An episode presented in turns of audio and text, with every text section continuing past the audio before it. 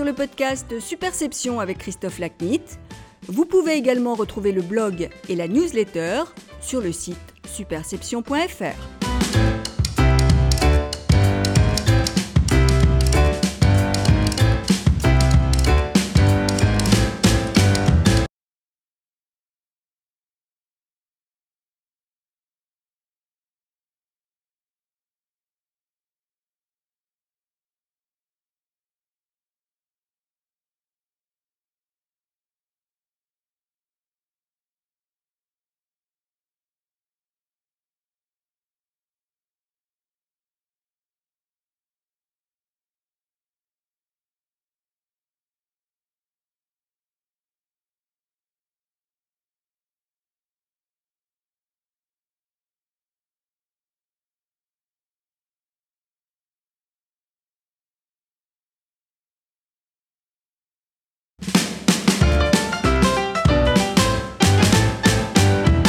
Philippe, bonjour. Merci d'être euh, l'invité du podcast Superception cette semaine. Bonjour Christophe.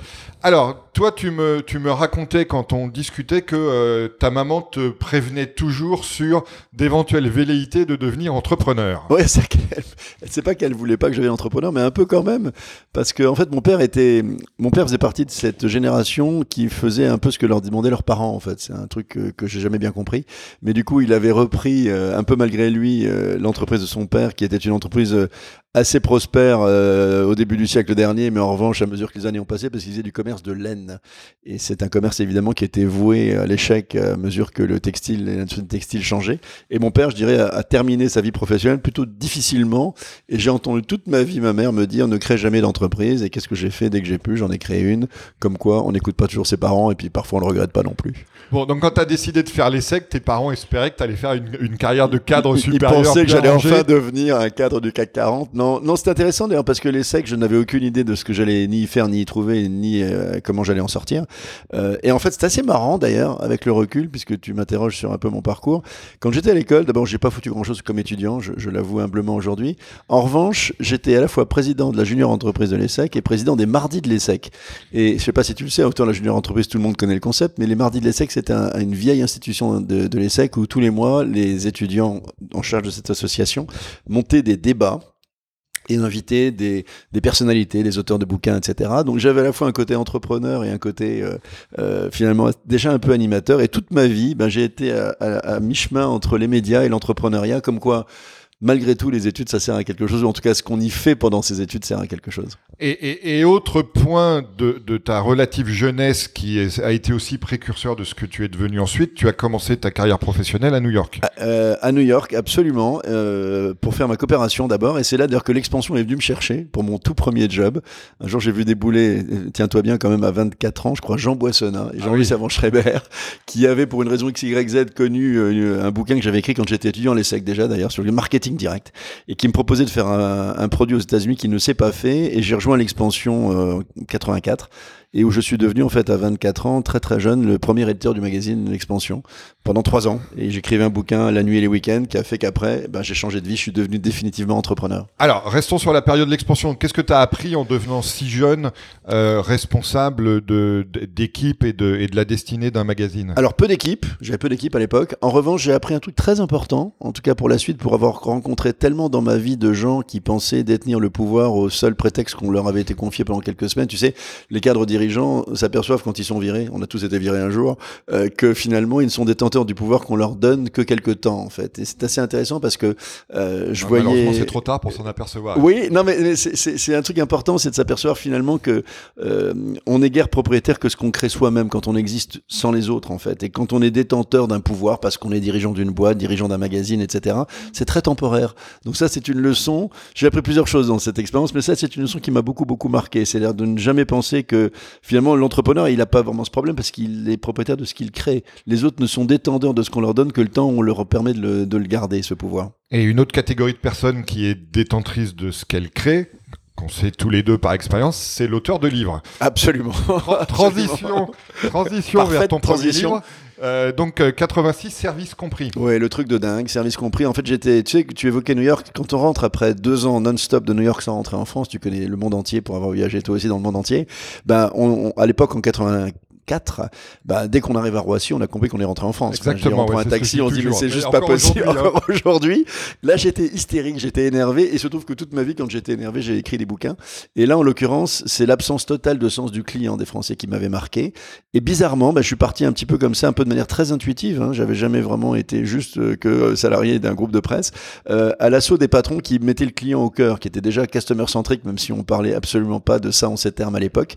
Et du coup, j'ai fait cette espèce d'enquête bizarre, service compris, sous-titré Les clients heureux font les entreprises gagnantes, sorti chez la Thèse l'expansion l'achète, et qui au bout d'un an fait 100 000 exemplaires, et au bout de 17 ans, 500 000 exemplaires.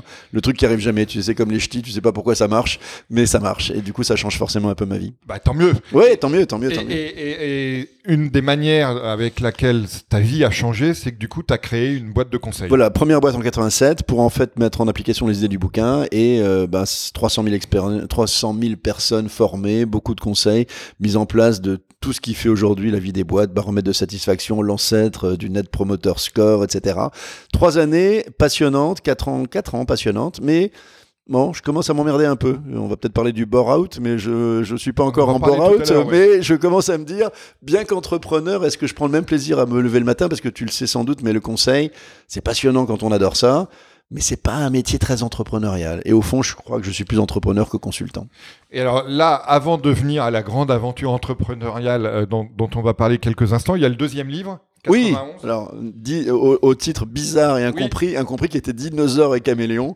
Un jour, j'étais dans une librairie, je demandais le bouquin, on me dit qu'on n'a pas de livre pour enfants, donc tu vois que c'était un peu un Ah bon bouquin. Problème marketing. Problème marketing peut-être mal titré.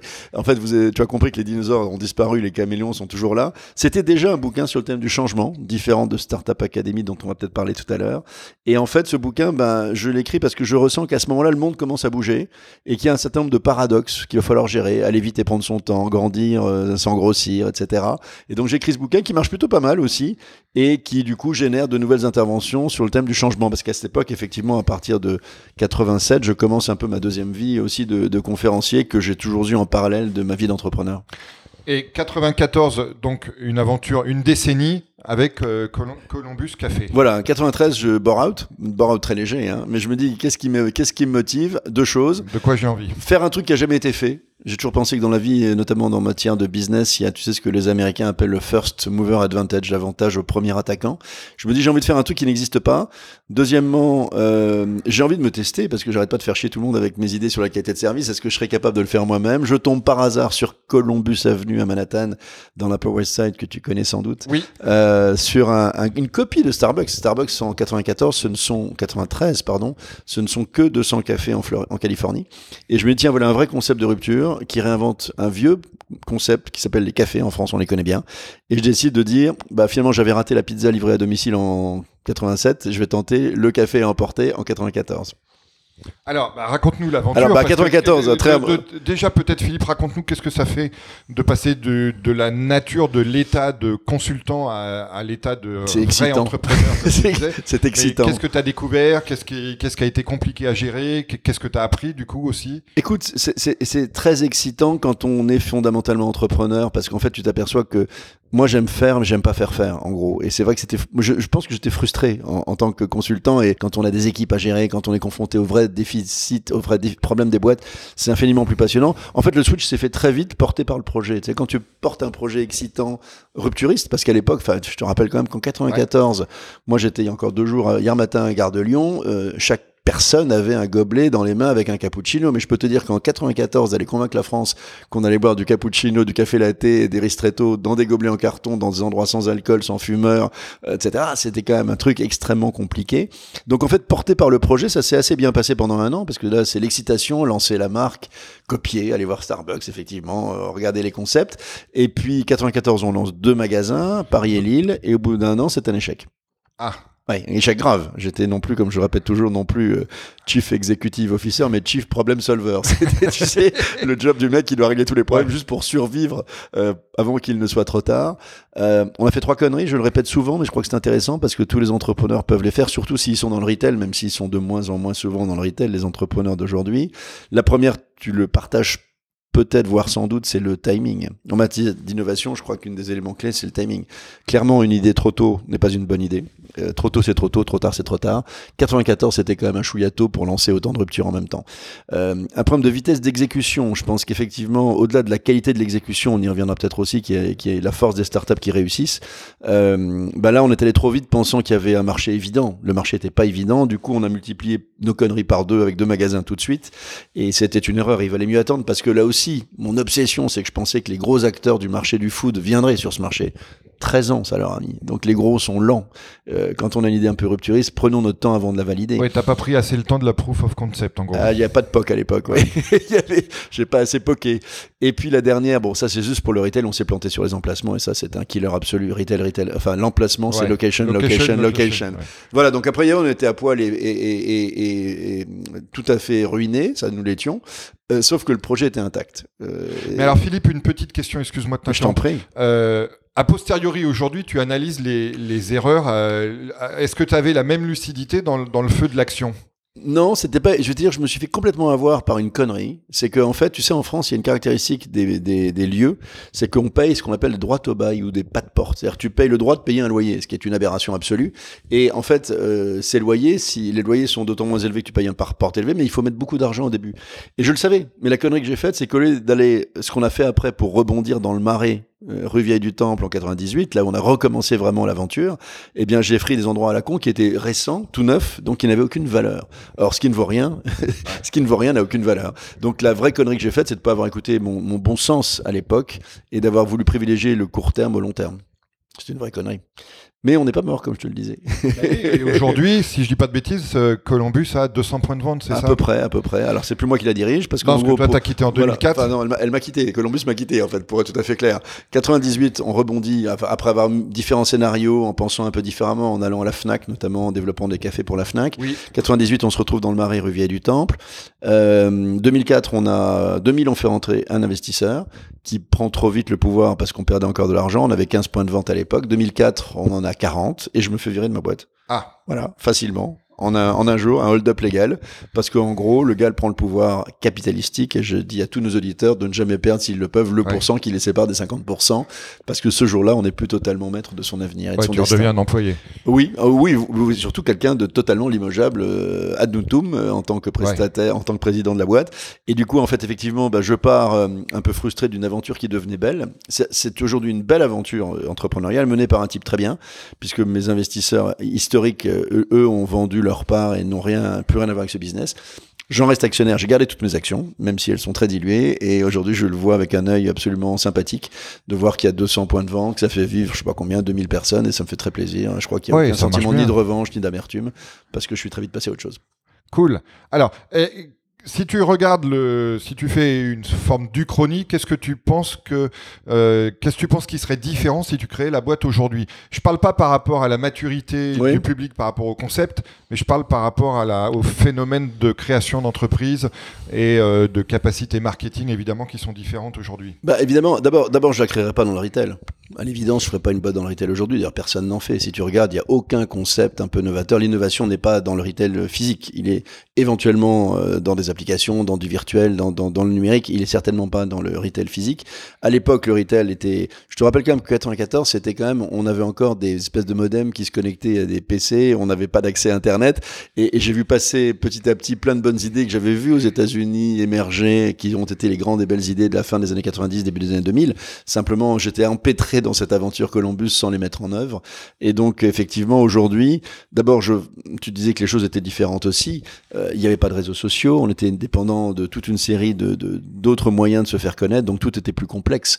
Donc aujourd'hui, je ne ferai que raisonner euh, collaboration, innovation ouverte, euh, réseaux sociaux et certainement pas retail classique. Mais il y aurait beaucoup de numérique, forcément. Il n'y a plus un business qui sent sans data et sans numérique. Évidemment. Alors, on va revenir au fil de ton parcours. Après, tu enchaînes plusieurs euh, aventures éditoriales, euh, une, une, collaboration avec l'entreprise, plusieurs livres. Ouais, 10 ans de chronique dans l'entreprise, ouais, des bouquins. Voilà, les échos aussi, et puis euh, l'aventure à la radio aussi. Oui, BFM qui démarre en 2005, 14 ans de radio non-stop les week-ends, l'entreprise BFM que je co-anime avec plusieurs animateurs venant globalement de l'entreprise et des échos et, je prends un grand plaisir. Aventure qui a été mise en parenthèse euh, il y a quelques semaines mais qui va reprendre j'espère bientôt. Et donc en parallèle, tu poursuis l'aventure euh, d'animateur de conférences que tu évoquais. Je crois que tu en as animé plus de 3500. Ouais, c'est un chiffre qui Si- m'effraie, mais c'est pas si loin d'être mes la vérité. informations sont bonnes. C'est pas loin d'être la vérité, oui. non, parce qu'effectivement, tous ces bouquins successifs ont fait qu'effectivement, j'ai fait beaucoup d'interventions, essentiellement sous forme de conférences. Et puis parce que je, j'ai quand même pas mal animé d'événements, effectivement, j'ai aussi un métier un peu d'animateur. Et puis, de business angel, on y verra peut-être aussi d'ailleurs. Exactement, bah, ça allait être ma dernière question sur, euh, sur ton parcours. Euh, voilà, raconte-nous comment tu en es venu à devenir business angel et qu'est-ce que ça t'apporte et qu'est-ce que tu penses apporter à tes, à, tes, tes futures pépites? Ouais, j'ai une future pépite, j'espère. En tout cas, j'ai déjà des déceptions, comme, comme tous Comme les investisseurs. C'est normal. Euh, quelques excitations aussi. Euh, non, il se trouve qu'effectivement, tu dis que j'ai écrit plusieurs bouquins. J'ai refait un bouquin, en fait, juste deux secondes sur effectivement le thème de l'expérience client, qui s'appelait Service compris 2.0, devenu Opération Boomerang. 2011. Après, je me suis un peu laissé aller parce que j'étais un peu énervé par le pessimisme français sur des bouquins plus de développement personnel autour d'un bouquin qui a, qui a bien marché, qui était Ne me dites plus jamais bon courage. Et puis après, tout va mal, je vais bien. Mais, mais pourquoi je te dis tout ça? C'est qu'en fait, euh, l'entrepreneur, tu sais, par définition, est, optimiste, en fait. Et euh, je me suis dit que c'est comment est-ce que j'avais envie finalement de partager cet optimisme, cette énergie? Soit je pouvais le faire en recréant une boîte, mais pour être sincère, je me suis un peu, je veux pas dire j'étais paresseux ou je me suis laissé porter par euh, par euh, par la vague ou par euh, le fait que les gens viennent assez spontanément, ils viennent assez spontanément vers moi pour les activités que j'évoquais, de conférences, etc. Mais j'ai pas eu envie d'entreprendre dans le dur. Tu sais, quand tu as que pendant, on avait 250 salariés quand j'ai quitté Columbus. On avait, je me suis pas payé pendant 7 ans pour payer les salaires, pour financer la boîte. Même si tu prends tout dans la gueule en permanence et que tu es un bon importateur d'angoisse et un, et un formidable exportateur d'enthousiasme et d'optimisme, à un moment tu te fatigues un peu. Donc, euh, au sorti de cette aventure-là, j'ai pas forcément aimé de réattaquer dans le dur.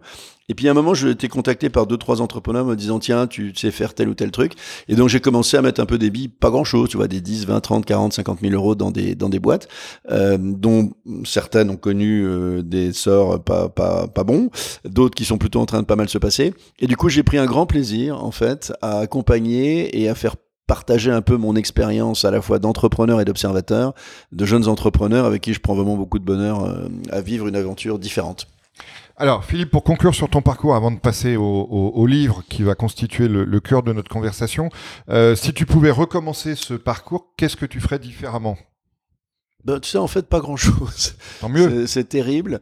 Non, j'aurais, non, si, ce que j'aurais fait, c'est que j'aurais probablement dû. Mon, mon, mon problème en matière de tout ce qui sont cette nouvelle univers technologique, c'est que j'ai tout sauf ça euh, comme formation et comme compétence, et je ne suis ni un codeur, ni un data scientist, ni rien de tout cela.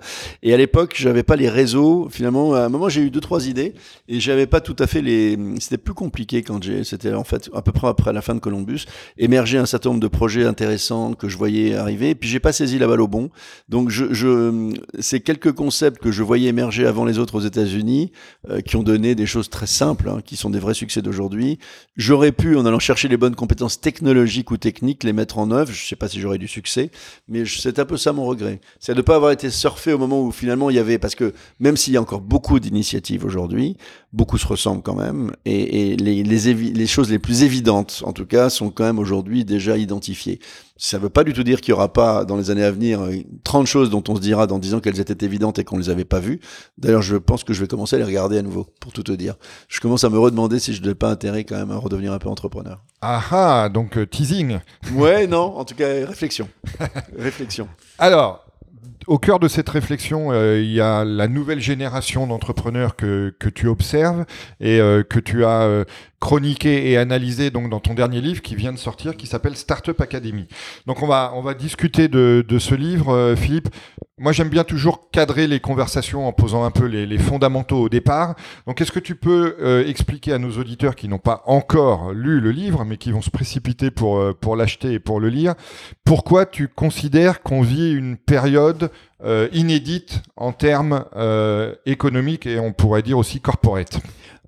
Alors, je vais faire d'abord une remarque parce que euh, depuis 15 jours, depuis une semaine, je suis euh, agacé, énervé, un peu frustré parce que euh, j'étais à l'antenne de Stéphane Soumier, tu sais, euh, de, de comment s'appelle son émission le matin. euh, bref, le matin, l'émission du matin, Good sur Morning Good Morning Business. Business, euh, sur BFM Business. Il commence par me dire, Philippe, ton bouquin est super, mais il est mal titré. Et il a raison. Et ça me fait chier. Je crois que c'est la première fois que je me suis planté, et je l'avoue euh, volontiers hein, pour la première fois euh, ton micro, euh, sur un titre de bouquin qui, porte tort au bouquin. Parce que en gros, c'est très compliqué, tu sais, de trouver un titre de bouquin, et en fait, le livre, ce mot startup qui était quand même au cœur de l'histoire, parce que c'est une plongée dans l'univers des startups pour en comprendre en fait le fonctionnement, les différences, l'ADN, non pas forcément pour les startups, mais pour les groupes euh, que tu connais de près, pour avoir travaillé beaucoup d'entre eux, obsédés justement par les ruptures digitales, les ruptures technologiques, les ruptures sociétales, les ruptures euh, marketing, euh, pour qu'elles comprennent ce dont elles peuvent s'inspirer en venant des startups pour rester agile dans un monde où tout s'accélère. Et donc du coup, c'est un mauvais titre qui induit en erreur en pensant que c'est un bouquin pour les startups et les gens qui sont ma cible ne l'ont pas compris, je crois pour le moment. Donc ça m'agace et je me suis aperçu après avoir quitté l'entretien avec Stéphane Soumier que j'aurais peut-être dû reprendre comme titre deux des citations du bouquin qui sont finalement le cœur du bouquin, j'espère répondre à ta question. C'est un, c'est quand ça va bien qu'il faut changer ça pourrait être un formidable titre de bouquin, bah ça aurait dû être un bon titre de bouquin, ou bien le succès est une invitation à s'endormir. La première est de Jean Boissonnat, la deuxième est de Bernard Darty. Et quelque part, je pense que ce bouquin, pour répondre à ta question, c'est justement dans ce contexte-là qu'il s'inscrit. Euh, moi, ma conviction, c'est que euh, aucune entreprise, aucun dirigeant, quelle que soit la nature de son activité, la taille de son entreprise, son parcours, etc., ne peut décemment affirmer qu'il fera le même métier dans cinq ans, de la même façon, avec le même environnement concurrentiel, les mêmes technologies, ni même probablement la même activité. Et, et ça, c'est quand même un truc dont beaucoup de gens n'ont pas conscience, au point où on en parlera peut-être, qu'il y a un chapitre qui s'appelle Allumer le feu, mais pas trop, où je pense qu'à un moment, il faut quand même que les gens s'interrogent pour peut-être inquiéter un peu leurs équipes. Si je raconte juste une anecdote, j'ai reçu une, une, un mail de, deux jours après la sortie du bouquin d'un monsieur que je ne connais pas, que je ne citerai pas son nom en tout cas, qui me dit, voilà, je travaille dans une boîte qui fait 200 millions de profits qui a, je crois, 2 milliards de fonds propres, euh, qui, euh, qui a 2200 collaborateurs. Et j'aimerais que vous, je vous donne le nom des huit dirigeants du COMEX à qui j'aimerais que vous envoyiez de manière anonyme dédicacer votre bouquin pour qu'ils comprennent qu'ils euh, ont des raisons d'être inquiets malgré l'excellence de nos chiffres. Et c'est intéressant quand un salarié d'une boîte se dit euh, qu'il a conscience que l'environnement dans lequel nous sommes en train de rentrer, euh, ou tu évoquais ça comme question, jamais tout n'a été bousculé en même temps. Euh, jamais nos repères n'avaient à ce point disparu. Jamais on vivait, on, on, a vécu dans une telle incertitude. Jamais il est impossible de faire un plan à 2, 3, 4, 5 ans. D'ailleurs, tu observes que les dirigeants en font de moins en moins, euh, eh bien, certains dirigeants semblent se dire que finalement, et c'était aussi un message du bouquin, ils peuvent en profiter encore un peu. Moi, je trouve que l'un des plus grands dangers en ce moment, c'est de se dire, je peux en profiter encore un peu, on a le temps. Je crois qu'on n'a plus beaucoup de temps. C'est la fameuse anecdote sur BlackBerry où en fait BlackBerry a continué à aller bien plusieurs années après la sortie de l'iPhone et s'est rendu compte de rien et après, c'est absolument. Mais ça, c'est un exemple, c'est un exemple passionnant. BlackBerry et Nokia, les deux, euh, c'est à peu près le même système. Je crois que la part de marché de BlackBerry et de et de et de Nokia après euh, l'émergence de l'iPhone en 2007 est encore de 60 ou 70% en 2010. Euh, et ce qui est intéressant, c'est que la raison pour laquelle c'est c'est quand même Steve Jobs qui a remporté la bataille, c'est qu'il avait en matière de d'innovation une posture que pour moi est la meilleure en ce moment et qui va un peu à l'encontre d'ailleurs de ce que j'écrivais dans Service Compris, où j'ai passé 30 ans de ma vie à dire qu'il fallait écouter ses clients. C'est fondamental. Le problème d'écouter ses clients, c'est qu'on fait de l'information, on fait de l'innovation incrémentale. Or aujourd'hui, notre problème, c'est qu'on doit être dans l'innovation de rupture. L'incrémental, c'est fondamental. D'améliorer chaque matin un peu l'existence, c'est extraordinairement fondamental. Mais la rupture aujourd'hui est indispensable. Et pour terminer sur euh, Jobs, Jobs disait, les gens ne savent jamais ce qu'ils veulent tant qu'on ne leur a pas proposé. Et du coup, il nous a fait des produits qu'on a tous. On a, toi, tu, tu m'enregistres en ce moment avec un, un, Macintosh. Moi, j'ai mon iPhone sous les yeux, mon iPad sous les yeux. Qu'est-ce qu'on ferait sans ces putains d'objets? On lui avait pas demandé. Ça a changé la vie. Il avait aussi compris un deuxième truc, c'est que c'était pas le device qui est important, c'était l'intelligence qu'on mettait dedans. Donc quelque part, euh, je crois qu'il est temps d'allumer le feu. Alors, on va une, une des manières d'allumer le feu pour euh, pour opérer une transition, euh, Philippe, euh, et c'est un sujet dont tu parles dans ton bouquin et qui m'est cher parce que je lui ai consacré un bouquin entier, qui est tu parles de l'importance du sens. Euh, dans, dans, dans, ton livre, et qui est évidemment quelque chose sur lequel les, les startups souvent se, se, se, distinguent. Elles sont porteuses souvent d'un sens qui permet de mobiliser leurs collaborateurs et de, et de donner à leurs clients ou à leurs prospects des, des raisons au-delà du pur commercial d'adopter leur, euh, leur solution. Donc je voulais te questionner par rapport à ça, par rapport à la loi Pacte. Parce que la loi Pacte aujourd'hui, euh, enfin qui est encore un projet de loi dans, un certain sens, euh, propose, permet aux sociétés qui, le veulent de se définir et de se doter d'une raison d'être dans leur statut. Donc quel regard portes-tu sur, sur cette évolution? D'abord, j'y suis moi extrêmement favorable. Je comprends pas pourquoi ça énerve et le patronat. Déteste ce mot de patronat, mais enfin, il existe malheureusement encore euh, dans le langage français. Voilà, non, mais c'était un truc de terrible, terriblement vieux et, et obsolète. Mais je pense que effectivement, il y a quand même l'émergence euh, d'une question fondamentale aujourd'hui pour les boîtes, quelle que soit leur taille. Euh, c'est pourquoi on, s'y rend le matin, en clair. Et, et- et ce qui touche le monde entier, puisqu'on n'arrête pas de dire, je suis loin d'être un millénial, bien évidemment. Je sais que les millénials sont beaucoup plus. euh, c'est hein, foutu pour nous deux, toi aussi. Euh, c'est, c'est, c'est, il est clair que pour les jeunes générations, euh, je crois pas que ce soit une- du marketing ou un gimmick de dire qu'elles sont obsédées par cela ou qu'elles ont un vrai besoin de sens. Ce qui explique qu'elles sont faire d'ailleurs, qu'elles sont prêtes à avoir des carrières extrêmement bousculées, de slasher, tant qu'elles n'ont pas trouvé euh, ce qui les motive véritablement. Donc toute cette génération. Alors le sens, c'est plein de choses. Hein. C'est, c'est aussi bête que de savoir si je me lève le matin, qu'est-ce qui va se passer, c'est de savoir si je viens pas bosser demain matin, est-ce que ça changera la vie de qui que ce soit? C'est de se dire, il se trouve que je- tu l'as peut-être lu dans le bouquin, mais mon voisin de palier à New York s'appelle Oui. Simon Sinek.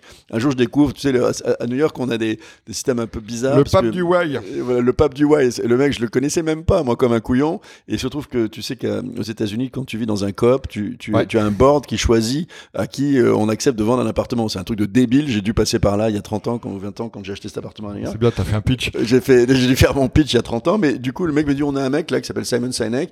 Puis il écrit des bouquins, il fait des conférences un peu comme toi, etc. Et je découvre que le mec est une star internationale. Euh, donc il est vraiment mon voisin de palier et c'est lui qui est donc l'inventeur de ce fameux ouais. Il a rien inventé. C'est Enfin, pas l'inventeur. Hein. Non, oui, oui. c'est Le, le propre, il a été. Il non, a non, été parce que le, qui a- le concept du pourquoi. euh, c'est vieux comme le monde.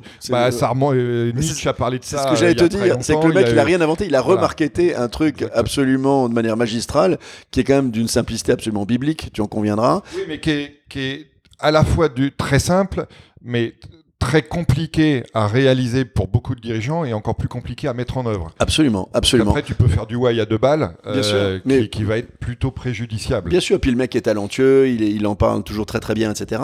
Et donc, ce qui est intéressant, c'est que cette émergence que, à, laquelle il a contribué d'ailleurs, parce qu'aujourd'hui, ces, ces fameuses trois lettres W, H, Y, elles sont au cœur des problématiques de beaucoup beaucoup de boîtes.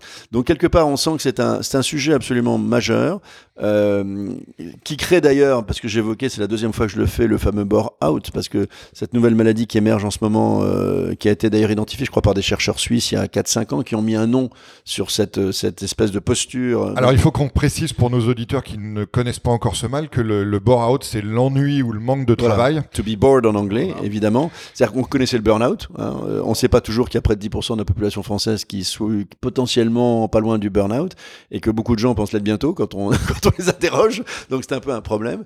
Et que le bore-out, qui a été donc euh, nommé par trois chercheurs suisses qui ont pris d'ailleurs, c'est pas étrange, mais euh, la France comme terrain de jeu et d'expérience euh, il y a quelques années, a, évalué que 33% des Français souffraient de ce mal, qui est quoi? Qui est euh, de faire des jobs répétitifs. On parle aussi beaucoup en ce moment des bullshit jobs. Tu vois, parlé de ce bouquin qui cartonne d'ailleurs. C'est tout ça. Il y a tout un ensemble de faisceaux qui font comprendre que c'est un sujet important. Donc des jobs répétitifs, inintéressants, sans responsabilité, sans autonomie et sans reconnaissance. Parce que je pense qu'on parlera aussi peut-être un peu de management, mais tu sais que le reproche numéro un que font les salariés français à leur management, c'est l'absence de reconnaissance. Là aussi, on a beaucoup, beaucoup de mal. Donc, cette espèce de sens au travail, euh, qui existe ou pas d'ailleurs dans les startups. Les startups, elles se donnent parfois le, les, les, les atouts ou les attributs de- du sens, mais elles, on voit bien aussi que dans certaines startups, la vie n'est pas si simple et qu'il n'y a pas forcément toujours cette espèce de plénitude et cette, euh, cette espèce de, de certitude qu'on sait à quoi on sert le matin. Oui, puis on a, on, pu voir, jobs. on a pu voir avec euh, Uber, par exemple, que tu peux avoir un Absolument. grand sens projeté vers l'externe et avoir un sens déplorable En interne, dans la absolument. manière dont tu fonctionnes en interne. dans le Donc, management. Et ça, c'est des choses absolument déplorables qui existent évidemment dans les startups aussi. Donc, le sens, c'est une chose qui est l'émergence d'un phénomène mondial, un peu partout.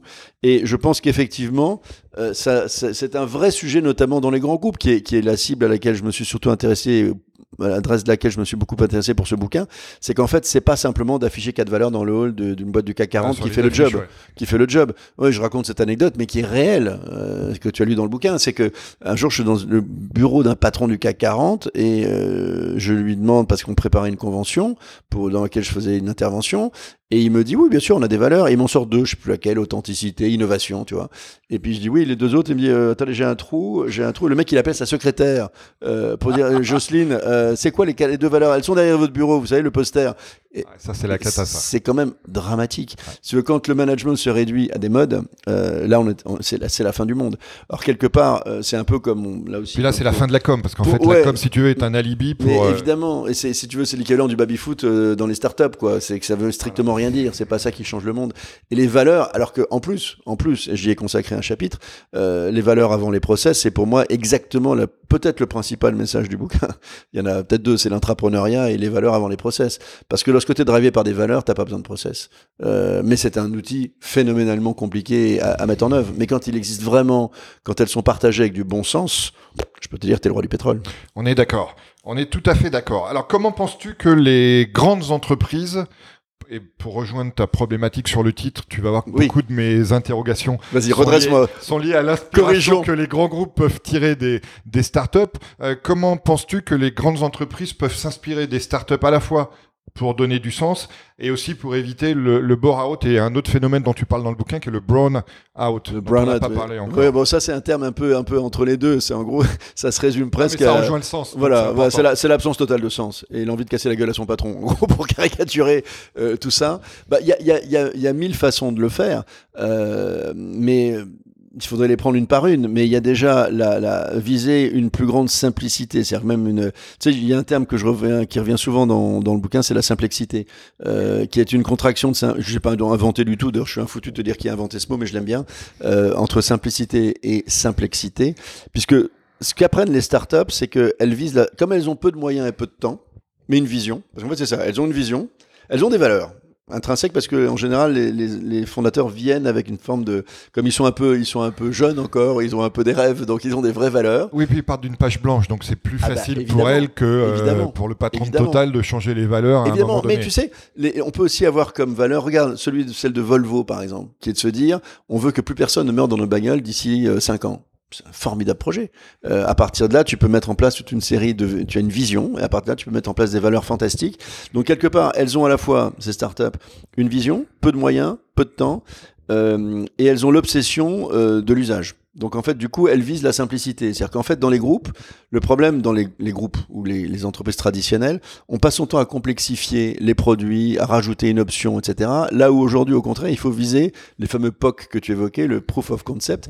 L'idée, c'est véritablement plutôt que d'avoir euh, un, projet absolument parfait dans 5 ans qui aurait absolument toutes les options, c'est d'en avoir 5 simples, 5 projets simples aujourd'hui avec peu d'options, mais pour valider le concept avant qu'on le qu'on l'optimise un petit peu. Donc quelque part cette espèce d'obsession de la simplicité, elle va s'intégrer, elle va ensuite imprégner toute l'entreprise.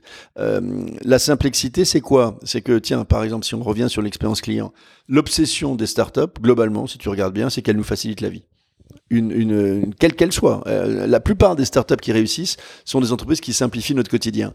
Or, il faut bien se rendre compte d'un truc, c'est que simplifier la vie d'un client, ça revient toujours à se compliquer sa vie à soi.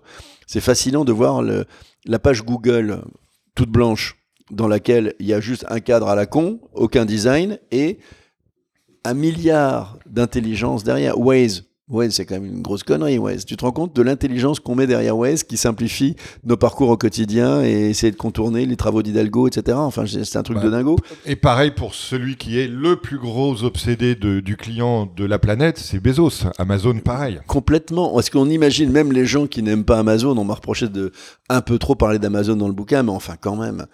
Attends, l'autre jour, je te raconte un truc. L'autre jour, j'étais au 01 Business Forum de BFM qui tous les ans fait un événement autour de la transformation digitale. Tu as Régis Schultz, le président de Monoprix, qui était l'ancien président de Darty, à qui on a reproché récemment, tu l'as sans doute vu, de s'être allié à Amazon oui. et de nous dire aujourd'hui, tout Monoprix est disponible en deux heures dans Paris sans que tu aies besoin de faire tes courses.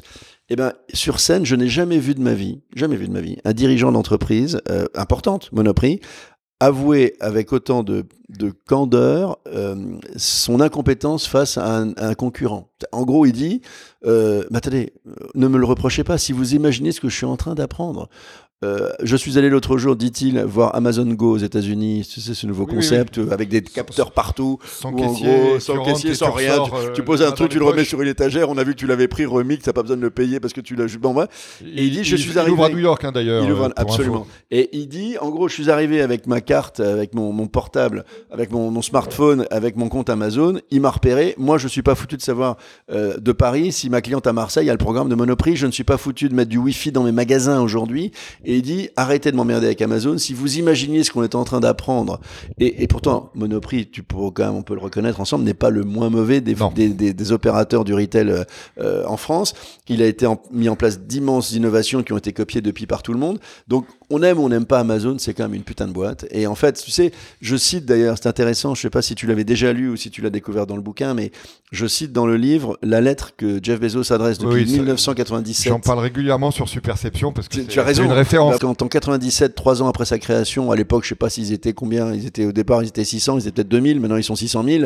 Euh, il envoie cette lettre à ses investisseurs pour dire ce que sont ses beliefs, ses croyances dont il ne, dé- ne dérivera absolument jamais. Et ben, honnêtement, quand on voit ces 20 lignes, ben, on a absolument identifié le succès d'Amazon et je rappelle que depuis cette année-là, chaque année avec ses résultats, il adresse les résultats de l'année, la lettre de l'année plus la lettre de 97. Et quelque part, ce type est quand même exceptionnel parce qu'il a tout intégré du côté import-export entre les emmerdements et le confort qu'on donne à ses clients. Et ce qui est incroyable aussi, c'est qu'à travers le sens qu'il a donné à son aventure entrepreneuriale, notamment à travers ses convictions sur l'innovation, l'importance du client, etc., il a réussi aussi à convaincre Wall Street de lui faire confiance, alors Absolument. qu'Amazon n'a pas généré de profit. De perdre de l'argent pendant des très années, longtemps, absolument. Et qu'il il le fait depuis, depuis un ou deux ans seulement, euh, et d'avoir euh, aussi un moyen de rémunérer ses collaborateurs avec l'augmentation de l'action. Il y a absolument, oui, en plus aujourd'hui, et puis aujourd'hui, il, augmente ses maison des salariés aussi. Il y a absolument tout. Enfin, je, je- n'oublions jamais l'histoire de la chaise vide. hein. Tu la connais sans doute Oui. aussi. La chaise vide, tu sais, c'est la, c'est l'obligation dans laquelle Jeff Bezos met ses collaborateurs d'avoir toujours une chaise de plus que le nombre de réunions. dans, toutes les réunions importantes dans lesquelles se prennent des décisions stratégiques. L'idée est de dire que c'est la chaise du client qui nous écoute même quand il n'est pas là. Mm. Euh, ben, tu sais que je sais que Air France, j'avais dit cette anecdote au cours d'une conférence chez Air France, et euh, c'était l'ancien, c'était avant Jean Ayac, c'est à dire s'il y a eu des présidents avec les Air France se bouge beaucoup, ils avaient rajouté en fait un siège au conseil euh, Pour le de. Comex, le siège du passager, voilà, dans, dans le Comex d'Air France. Euh, c'est un exemple, mais euh, ça change le monde. Euh, quand on se dit est-ce que ce qu'on fait, on le fait dans le sens de notre confort à nous ou dans le sens du confort du client, ça c'est la vraie force des startups. Et c'est au fond la, victoire de Service Compris 30 ans après. C'est qu'elles naissent non pas data-centriques, mais customer-centriques, les, les startups. Alors les boîtes essaient de le devenir. Et, et pour ça, les process sont un truc absolument terrifiant. Alors, on parlait simplicité, euh, Philippe. Euh, quel conseil donnes-tu aux, aux grandes entreprises pour que justement elles essayent d'éviter d'empiler complexité sur complexité, ce qui pour certaines est quand même une pente naturelle? Ben, c'est oui, tu sais que je cite un rapport de de- deux types du BCG, je crois, euh, qui ont écrit un bouquin là-dessus, qui dit que la complexité du monde a été multipliée par en gros par 7 en 20 ou 30 ans. Je vais pas les chiffres en tête exacts, mais c'est à peu près de cet acabit, euh, et multipliée par 40 dans les entreprises. Euh, c'est juste anormal. Euh, C'est juste porté par une série de, de, choses absolument incompré- compréhensibles, mais totalement inacceptables. C'est-à-dire qu'on a tout rendu d'une grande complexité souvent pour vouloir se protéger. Alors c'est vrai qu'il y a la conformité, quand tu vas dans une banque, ils sont obsédés par la conformité, par la compliance, etc. Donc il y a des événements euh, qui sont des événements, des éléments qui sont réglementaires, qui sont extérieurs à l'entreprise, et puis il y a toute une série de choses qui se superposent, comme en France. Tu sais qu'en France, on fait une loi sans jamais en abolir aucune. C'est exactement la même mécanique. Bah, Elon Musk avait proposé à une époque ce qui me semblait très intelligent, que toute loi en fait ait une date de péremption. Oui, qu'on puisse l'évaluer et dire bah voilà au bout de, de tant d'années on évalue la loi si elle est bonne on, on la garde et si elle correspond plus au domaine à l'écosystème à l'évolution de l'environnement etc bah on en fait une nouvelle ou on la supprime si elle est plus d'actualité Quel dommage euh, qu'elle n'ait pas été mise en œuvre cette euh, idée qui est formidable. Euh, donc déjà, il y a un certain nombre de choses à faire. C'est tu demandes aux gens de faire la chasse aux tâches idiotes. C'est complètement con, hein. la chasse aux tâches idiotes, c'est genre de truc impossible à dire. Mais pourtant, quand tu imagines le nombre de choses inutiles qu'on demande aux gens de faire et quand on fait appel à leur bon sens, mais encore une fois, faut-il envie qu'ils aient qu'on soit dans un management qui ait envie de les motiver à ce genre de choses, parce que là, on touche sur d'autres sujets. Mais je pense qu'effectivement, il faut impérativement euh, viser la simplicité, la simplexité et non pas le. Tu sais, souvent les gens se font par peur de, de, de, de rater quelque chose, de faire une erreur. Et le côté euh, droit à l'erreur dans l'entreprise est probablement un des éléments, une des priorités absolues pour répondre à ta question. C'est le type, pourquoi est-ce qu'on met des process? Pour éviter de se planter pourquoi veut pas-on se planter pour pas être pour pas être puni? Et être puni soit de manière majeure c'est de perdre son job soit de ne jamais être promu soit de jamais être repéré comme étant un bon élément donc je pense que là et on a tous connu Philippe des entreprises où le fait de respecter le process est plus important que le fait d'obtenir un bon résultat. Bien sûr, et ça, ça, on aboutit à des choses de absolu, de, de non-sens absolu.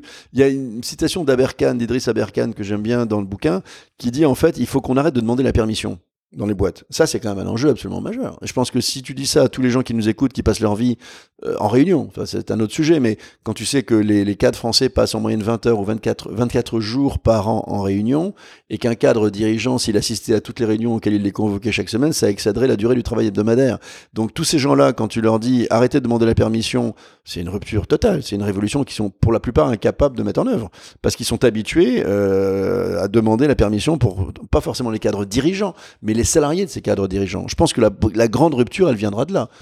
Et le fait d'arrêter de demander la permission passe aussi par la délégation. Et oui. tu cites à, cette, euh, à cet égard l'exemple donné par Yves Morieux du BCG sur la place de l'Étoile. Donc je te laisse raconter oui. ça parce que c'est savoureux. Non, oui, non, ce qui est sympa à la place de l'Étoile, c'est que c'est le truc le plus incompréhensible au monde. Surtout pour les étrangers d'ailleurs. Surtout parce qu'il n'y a pas d'accident. C'est ça qui est fabuleux. Moi, tu vois, on est ici ensemble à 50 ah, pas. Très loin, on oui. est à 50 mètres de la place de l'Étoile et euh, je la prends à peu près 10 fois par jour en scooter. Euh, je suis un as hein, de la place de l'Étoile. Il faut la prendre par l'intérieur, hein, toujours, quand, quand tu es en scooter. Et ce qui est intéressant, c'est qu'en fait, c'est une espèce de truc étrange où déboule en fait 12 avenues euh, dans une cohue absolue. Il n'y a aucun marquage au sol, il n'y a aucun feu. Euh, il y a une espèce de vigilance absolue. Chacun fait attention aux autres parce que sa survie en dépend. Et ça te, ça te donne une autonomie phénoménale euh, au lieu de tout contrôler. C'est-à-dire que la, la, le, la responsabilité euh, remplace le contrôle en fait. On prend des responsabilités et on fait attention aux autres parce qu'on protège soi-même. On est accountable au sens anglais du terme. On est complètement accountable. Et c'est un exemple absolument formidable euh, qu'on devrait tous dupliquer dans nos entreprises. Mais jusqu'où donner le pouvoir? Euh, Alors là, ça rejoint une autre euh, notion que tu évoques dans le, dans le bouquin, qui est la prise de risque et la capacité des startups par rapport aux entreprises établies, quelle que soit leur nature, euh, de prendre plus de risques. Elles doivent prendre des risques par nature parce qu'elles doivent, elles doivent disrupter un marché, oui. alors que les entreprises établies, elles, ont davantage de, de, de réserves à prendre des risques et de temps en temps, du coup, se font passer devant par les plus petites qui, à la base, ont peut-être moins de chances de réussir qu'elles. Je crois que ce qu'elles ont apporté, les startups, c'est qu'elles acceptent de prendre des risques, mais elles en tirent les conséquences très rapidement. Et en fait, elles considèrent... Fail fast. Fail fast ou fail forward, c'est-à-dire qu'on apprend toujours en, en, en, fail forward, c'est tomber en avant, mais c'est plutôt que l'expérimentation sens, elle ne voit pas ça comme un échec. C'est-à-dire qu'en fait, quand un truc ne marche pas, c'est juste un essai manqué, c'est pas un échec. Ça, c'est une grande différence. Et effectivement, elles acceptent du coup qu'il vaut mieux avoir, et c'est d'ailleurs une de leurs grandes forces, et probablement une des grandes faiblesses des, des, des entreprises plus traditionnelles. Les boîtes traditionnelles, à mon avis, préfèrent avoir un projet parfait dans 5 ans plutôt que 10 projets imparfaits tout de suite. Or aujourd'hui, le projet parfait dans 5 ans, c'est l'assurance qu'il ne sera totalement démodé dans 5 ans. Parce que regarde le nombre de ruptures. L'autre jour, je fais une parenthèse, mais je voyais, j'entendais un gars du Bon Coin, un dirigeant DG du Bon Coin, quand même une belle entreprise, dire qu'il y a deux ans, je crois, euh, 80% de leur activité, quasiment en 6 mois, a basculé en fait de l'ordinateur au mobile. Il dit si on n'avait pas suivi cette mutation technologique, si on n'avait pas été capable technologiquement avec nos SI de suivre cela, ben on perdait le marché parce que lorsqu'on n'est pas dans la vague du mobile, et tu sais qu'aujourd'hui tout passe par le mobile, eh bien ils auraient raté le truc. Donc quelque part, dans un monde comme ça, comment avoir encore un projet idéal dans 5 ans, c'est absolument impossible. Donc l'échec, en revanche, si tu as un projet, effectivement, si tu en as 10 euh, imparfaits que tu mènes en parallèle, à l'évidence, tu auras des échecs. Mais ce que j'aime bien aussi, j'ai découvert une idée qui est pas conne, je trouve. C'est pas moi qui l'ai, elle vient pas de moi, hein, elle vient pas de moi. Mais l'avantage de, d'avoir, euh, de, de faire fast, d'échouer vite, c'est que t'as pas le temps de t'attacher à ton projet. C'est quand tu bosses 5 ans sur un truc, tu vas t'accrocher, même s'il est pas bon. Et tu vas dire, non, mais je vais y arriver. Mais non, quand il a pas rencontré le marché tout de suite, quand il n'y a pas eu d'adhésion du client, le vrai client, pas le like, hein, parce que les, startups, elles ont aussi cette faiblesse de penser que il y a eu 550 likes sur, ou 155 000 likes sur Instagram, euh, c'est pas pour autant que tu as vendu un seul produit. Donc, quelque part, je parle bien de vrais clients un autre truc aussi que je, pardon-moi, je vais de parenthèse en parenthèse, mais, vas-y, vas-y. mais c'est aussi un truc intéressant sur les startups parce que tu sais, je commence le bouquin par une vingtaine de définitions de start-up parce qu'il y a mille façons de les décrire. Celle qui a le plus revenu dans l'esprit de tous les lecteurs, c'est qu'une start-up arrête d'être une start-up quand elle est financée par ses clients et pas par ses investisseurs. Ce que je trouve être une assez belle définition d'à quel moment on arrête d'être une start-up. De fait, ouais. Donc, pour répondre à ta question, c'est qu'effectivement, la prise de risque, elle est inhérente aux start-up et elle est, elle est trop mal acceptée dans les boîtes parce qu'encore une fois, mais, mais encore une fois, même l'entrepreneur, tu sais, je, raconte souvent cette, euh, cette anecdote euh, qui, a, un lien avec l'échec. Euh, lorsque j'ai quitté Columbus, ou encore une fois, lorsque Columbus m'a quitté, j'ai été appelé par le magazine Courrier des cadres. Euh, tu connais euh, ce magazine euh, sans doute, ou ça a peut-être changé de nom. À l'époque, ça s'appelait Courrier des cadres. Et pour les cadres qui je nous crois écoutent, pas que ça ait changé de nom, mais il faudrait, nom. faudrait, vérifier. Je, je, il me semble, ouais, Courrier cadre peut-être. Et alors, ce qui est intéressant, je rappelle souvent ça quand je veux taquiner les, les auditoires dans lesquels il y a des cadres. D'ailleurs, je leur rappelle que un truc que m'avait dit un jour Hervé Seriex, mais tu sais, le cadre, une des, une des définitions du dictionnaire, c'est une structure rigide qui entoure du vide. J'aime bien cette idée. Bref, pourquoi je te dis ça? C'est que ce magazine Courrier des cadres m'a invité, m'a appelé en juste après que je me sois fait virer, en fait, Columbus, en 2004, pour me dire, voilà, je vous appelle parce qu'on fait dans deux mois une couverture sur le thème de l'échec.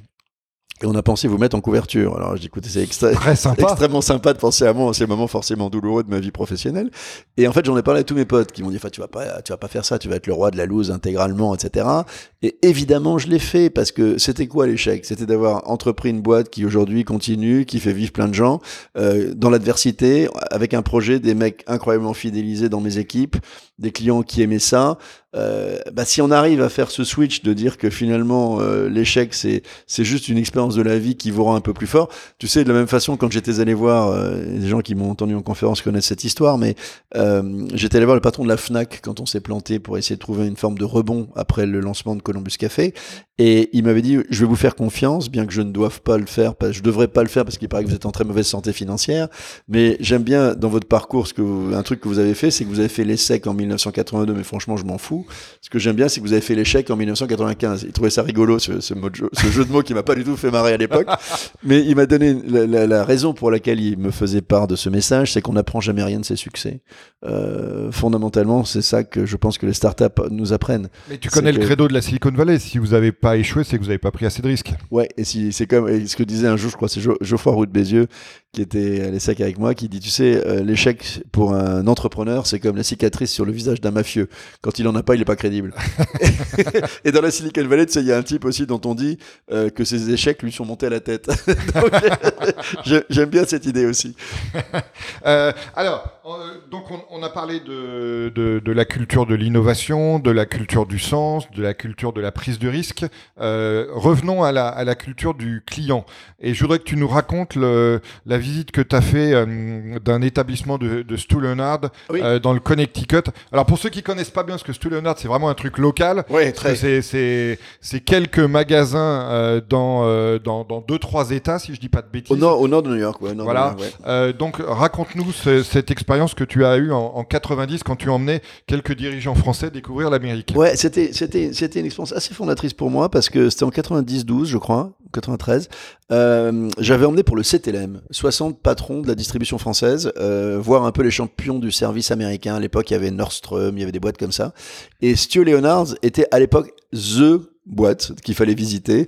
Il y avait des quarantiers de japonais, de, du monde entier qui venaient voir. Il y a même une université Stu Leonards, alors que c'était juste un supermarché local et qui venait ouais. d'ouvrir un deuxième point de vente créé par monsieur Stu Leonard. Et il était fondatrice pour moi pour deux raisons. La première, c'est que à l'entrée du magasin, donc il on était dans un bus, tu vois, soit 50 mecs dans le bus, arrive une nana qui nous dit euh, Hey guys, uh, how do you say wow? Tu vois, W-O-W. Alors, les Français, tu les connais dans le bus, euh, ils osaient à peine dire trois à mots. Waouh était moins connu que maintenant. Mais t'es pas du tout connu. C'était, je, je rencontrais l'effet waouh. Et c'est eux qui ont médiatisé sans trop le savoir cette espèce, la façon que Sinek a médiatisé récemment le waouh et l'autre il a médiatisé waouh. Alors les Français, ils ont timidement dit ouais, elle nous a pas laissé sortir du bus tant qu'on n'était pas capable de manière hystérique comme un match de foot de dire waouh. Et elle dit pourquoi je vous dis ça, c'est que c'est la stratégie de la boîte. Trois lettres, W-O-W. J'ai compris waouh. Il y avait deux éléments qui m'ont interpellé dans ce, dans ce déplacement, dans cette rencontre. La première, c'est qu'à l'entrée du magasin, tu avais le, le, les, beliefs en fait de, de, de Stu Leonard, qui était rule number one, règle numéro un. Euh, le client a toujours raison. Règle numéro deux, si le client a tort, relisez la règle numéro un. C'était l'ancêtre d'Amazon. Deuxième interpellation, dans les vestiaires. Et on va rejoindre le sens. Et ce que tu me disais sur comment est-ce qu'on on autonomise les gens, on les responsabilise. Il y avait en fait le même principe, règle numéro un, règle numéro deux, mais à l'intention des salariés. Et je dois reconnaître que ce parcours qu'on avait fait de parcours client était exceptionnel. C'est-à-dire que on n'était pas venu acheter des carottes, on a vraiment vécu une expérience fun, enrichissante à tous égards, etc. Dans le vestiaire. Règle numéro un, en toutes circonstances, utilisez votre bon sens. Règle numéro deux, il n'y aura pas de règle additionnelle. C'est basico-basique. Mais là, tu as exactement mon chapitre sur les valeurs avant les process. tu veux, y a... Et l'autonomisation en plus. Mais, mais, complètement. Si tu veux, quand euh, je, prends l'exemple, je sais pas si je le cite dans le bouquin, qui est arrivé chez Zappos. Tu connais Zappos, vendeur de chaussures. Mais le gars, il a écrit un bouquin qui, le bouquin, il dit pas delivering shoes. Tonissier. Voilà, Tonissier, sino-américain son bouquin ne s'appelle pas Delivering Shoes, il s'appelle Delivering Happiness. D'ailleurs racheté par Amazon. Exactement, un milliard de dollars, je crois. Oui. Eh bien, ce qui est intéressant, c'est qu'il y a eu, tu sais, les Américains sont les grands champions de ces anecdotes à la con qui contribuent à leur légende. Et cette anecdote à la con qui a contribué à sa légende, c'est d'être entré dans le livre Guinness des records pour la plus longue conversation téléphonique d'un centre d'appel de plusieurs heures.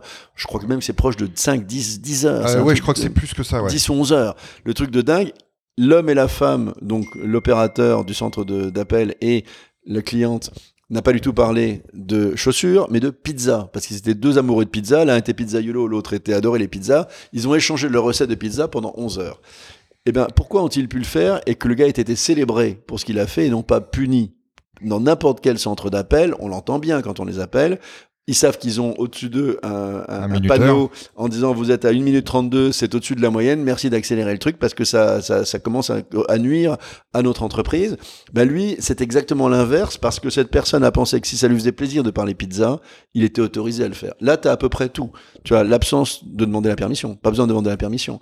Le fait que cette cliente va devenir une ambassadrice à vie de l'entreprise et qu'elle a surtout fait passer les valeurs avant les process. Tu sais, c'est Daniel Habitant est un garçon qui faisait partie du voyage d'ailleurs en 92, qui est probablement un des meilleurs retailers français. Il a créé Grand Optical, Grand Vision. Euh, il est aujourd'hui patron de Château Forme. Il a fondé Château Forme avec euh, avec Jacques Horowitz. Il a fait de très belles aventures. Et c'est Daniel, moi, qui m'a beaucoup impressionné sur ces sujets-là parce qu'il est convaincu que les valeurs priment toujours sur les process. Et euh, modestement, je rappelle aussi ça dans le bouquin parce que je peux pas m'en empêcher pour ces dix années de Columbus Café. Quand j'ai créé Columbus Café et que j'avais moi comme comme comme belief et comme demande express à mes collaborateurs qu'on n'était pas là pour vendre du cappuccino, mais pour faire passer chaque jour à chacun de nos clients les 15 meilleures minutes de leur journée, c'est pas le même business. Tu ne fais pas la même activité, tu ne gères pas les gens de la même façon, tu n'embauches pas les mêmes gens quand ils sont là pour faire passer un bon moment et pour vendre du café. Ben, quelque part, ce que je dis là est d'une simplicité absolument biblique, mais crois-moi, ça s'applique à toutes les boîtes. Et malheureusement, plus elles sont grandes, plus c'est compliqué, parce qu'après, tu as des effets de, volumétrie qui sont extrêmement difficiles. Euh, ça suppose d'écrire en toutes circonstances, utiliser votre bon sens, et il n'y aura pas de règle additionnelle, une maturité managériale phénoménale que très peu d'entreprises aujourd'hui ont, ont, eu, ou ont, développé. Et ça suppose une deuxième chose, notamment quand tu parles scaling, qui est la manière dont tu traites tes collaborateurs. Bien sûr. Et, et donc j'ai une anecdote à raconter là-dessus, ce que je indépendamment du fait que je produis un podcast, je suis un, grand fan d'écoute de podcast. Et j'écoutais il y a quelques jours Danny Meyer que tu connais mmh. probablement qui est un grand restaurateur new-yorkais qui racontait comment et qui est notamment un des créateurs de Shake Shack qui racontait euh, comment euh, justement il arrivait à faire le, scaling donc la, montée en, en, taille euh, de l'expérience client au sein de ses restaurants. Et il expliquait dans, dans cette interview que en fait il avait décidé un jour de dire à ses collaborateurs, vous êtes plus important que les clients. C'est pas client first, c'est vous, vous premier. et c'est en termes. Et il disait qu'il ne fonctionnait pas sur la restauration comme un service, mais plus comme un hospitality. Et que du coup, le fait de mettre ses collaborateurs en premier dans la hiérarchie des parties prenantes de l'entreprise leur permettait de délivrer une hospitality de meilleure qualité parce qu'elle était plus sincère, à leurs clients. Il a probablement lu Employees First, Customers Second, qui est un, des grands succès du management américain. qui part du même principe, la symétrie des attentions. C'est plus là, c'est plus que de la symétrie des attentions, c'est que ils mettent l'attention au personnel avant celle et aux équipes avant celle du client. Moi, j'y crois absolument. Moi, j'ai toujours pensé, et honnêtement, c'est ce que j'essaie de développer dans mes, mes interventions quand on m'interroge sur ce sujet, c'est que euh, il, euh, les premiers clients d'une entreprise, ce sont ses collaborateurs. Enfin, d'un manager, ce sont ses collaborateurs. Dernière question, avant dernière question, mais dernière question sur le sur le bouquin, et c'est un sujet que tu évoquais tout à l'heure, euh, Philippe, cette notion d'intrapreneur Yeah. qu'on Yes. connaît bien, qui commence un peu à se développer et que tu ouais, fortement dans le, beaucoup. dans le bouquin. Euh, voilà, parle-nous de ta, de ta conviction à, à ce sujet. Bah, on on l'a déjà dit, on n'a pas mis de mots pour le moment, mais on, on a- on l'a déjà dit à travers ce qu'on vient de se dire en fait. C'est que le mot entrepreneur, il est ancien. hein. Je crois qu'il a été développé euh, par, par Guy von Pichot en, en 1474, me semble-t-il. Donc c'est quoi un entrepreneur C'est quelqu'un qui entreprend euh, sans avoir le risque de l'entrepreneuriat finalement. C'est quelqu'un qui est salarié et qui prend des initiatives avec du bon sens, euh, comme si c'était sa propre boîte. Euh, donc ça n'a rien de révolutionnaire. En revanche, pour moi, c'est ça le prochain, le prochain mur qu'il faut pousser. C'est-à-dire que en France, en tout cas, on le voit, hein, enfin avec l'ensemble des initiatives euh, prises par tous les gouvernements successifs en plus là-dessus, gauche-droite, ils ont tous fait le job. Euh, jamais l'entrepreneuriat n'a été aussi euh, promu, euh, célébré, à la mode, envié. C'est-à-dire qu'on s'aperçoit que même, tu vois, un truc aussi critiqué à l'époque que les auto-entrepreneurs, dont on continue à dire, ouais, c'est des petits jobs de coursier à livrer des trucs pour Frishti, etc. Ok, c'est des mecs qui sont il y a eu sortis de la merde. collaborative entre temps qui est passé par là. Exactement, et des mecs qui sont sortis de la merde et qui ont pris leur vie en main et qui aujourd'hui bossent et qui créent des boîtes derrière, etc. Mais surtout, ça veut dire que dans toutes les familles françaises, il y a des entrepreneurs. Euh, mine de rien, ça change la donne, ça change le regard sur l'entrepreneur. Je dis bien versus le patron. Le patron, c'est un mot détestable. L'entrepreneur est un mot qui aujourd'hui est valorisé. Et franchement, ce combat de l'entrepreneuriat en France, il est gagné. C'est-à-dire qu'on sait qu'il n'y a jamais eu autant de création d'entreprises. Il n'y a plus du tout le côté mes enfants vont être fonctionnaires et pourvu qu'ils le soient, etc. Donc ça, c'est formidable. La nouvelle bataille, c'est celle de l'intrapreneur. C'est-à-dire de ce management qui va être capable de comprendre euh, la différence entre un manager et un leader et qu'aujourd'hui, euh, on a plus besoin de leader que de manager parce que tous les gens seront intrapreneurs demain dans les boîtes qui vont fonctionner. Moi, mon pronostic, c'est qu'une boîte qui n'a plus que des salariés classiques va va avoir de gros, gros, gros, gros sujets, ne serait-ce que les gens n'auront plus aucune envie d'y donner le meilleur d'eux-mêmes. Donc il faut pour cela que le management évolue profondément. Et si tu m'autorises deux secondes à faire le lien entre manager et entrepreneur, euh, et leader, plutôt à définir peut-être ce qu'est l'un et l'autre, euh, parce que pour moi c'est un sujet important, c'est qu'il y aura de moins en moins de managers, et il y aura besoin de plus de leaders en- entourant des gens qui seront des entrepreneurs. Donc euh, il y aura plus des salariés managés par des managers. Un manager, c'est un mec qui est chargé de mettre en œuvre efficacement le, job qu'on lui demande. C'est-à-dire une équipe, il faut la mettre en œuvre pour que ça fonctionne. Ça, c'est un manager. Je caricature hein, vraiment à, l'extrême. Un leader, et le manager tire sa, sa légitimité de sa hiérarchie. Voilà, je t'ai donné le rôle de faire fonctionner efficacement ton équipe pour atteindre tes objectifs. Le leader, c'est quelqu'un qui est reconnu, qui tire sa légitimité de son équipe. C'est-à-dire qu'il a d'autres qualités, qui sont pas des qualités, ce qu'on appelle les hard skills, les, les qualités techniques, mais les soft skills, les qualités émotionnelles, relationnelles, l'intelligence, euh, l'intelligence émotionnelle, l'empathie, la générosité, qui sont des trucs dont on parlait jamais, mais qui vont devenir des vrais éléments dans lesquels les gens vont grandir plus par ces qualités-là que les qualités techniques, sans lesquelles de toute façon ils n'existeront plus ou pas. Et du coup, le leader, bah, il va avoir comme rôle justement d'émerger, d'avoir une vision de l'empathie, du charisme et de donner de l'énergie au mec. Donc ça, c'est un peu ce nouveau modèle qui est en train d'émerger. On n'y est pas encore, hein, mais qui va émerger. J'ai écrit euh, il y a quelques jours sur Superception un article justement exactement sur ce sujet, différence entre manager et leader, dans lequel je, je résumais ça en disant que le leader était forcément un romantique.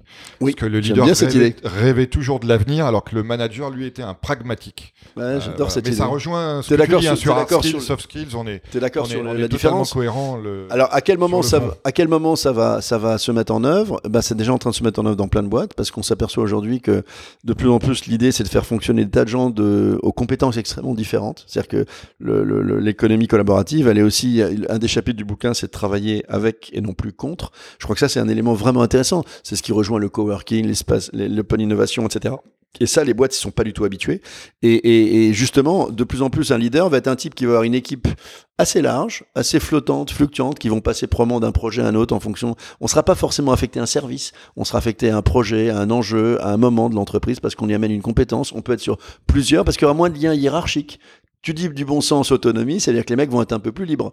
Donc le, le leader, il va avoir comme rôle, non pas de les surveiller, mais de créer un environnement propice à la rencontre des talents, où chacun donnera le meilleur de lui-même avec du bon sens et de l'envie.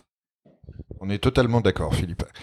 Ouais, Qu'est-ce c'est que- à mettre en œuvre, t'es d'accord Ah mais c'est c'est c'est c'est c'est- c'est comme le why, hein. c'est c'est Voilà. vachement simple. à mettre Révolution managériale C'est extrêmement super difficile. compliqué à mettre en œuvre. Absolument. Comme tu le sais, Philippe, le, le podcast Superception se termine euh, toujours par une question d'actu. Oui, j'ai vu ça. Donc toi, je sais que tu as été euh, impressionné par euh, la célébration des 110 ans des échos Ouais. il y a quelques jours. Les échos ont fait un numéro exceptionnel, j'ai trouvé, passionnant, avec plein de gens passionnants, qui m'a d'autant plus touché, et ça rejoint notre conversation d'aujourd'hui, c'est que, tu sais, moi, j'ai, je te dis, j'ai commencé ma, ma, vie professionnelle dans l'ex-leader de la presse économique française, qui s'appelait les, les, qui s'appelait l'expansion, j'ai du mal à le dire, qui est né en 1967, qui est mort en 2017, qui est passé entre plusieurs mains après euh, la cession par Jean-Louis Servan-Schreiber, son fondateur, et Jean Boissonnat, euh, et qui n'a arrêté, qui n'a cessé de se dégrader en termes de lectorat, de diffusion, euh, d'influence, tout au long de ces années, pour disparaître presque dans l'anonymat le plus total et les gens ne l'ont à peine vu euh, quitter la scène de la presse. Et puis parallèlement à ça, il y a cette groupe, ce groupe Les Échos, euh, 110 ans, d'ailleurs créé aussi par un Schreiber à l'époque, euh, qui lui fêtait ses 110 ans avec énormément de talent, beaucoup d'influence à nouveau, avec une, nouvelle euh, vision euh, numérique pour beaucoup, et qui est en train de faire le job et qui montre que même dans la presse dont on dit qu'elle est cuite, que c'est fini, qu'il y aura plus d'abonnements payants, eh ben on peut faire des mutations.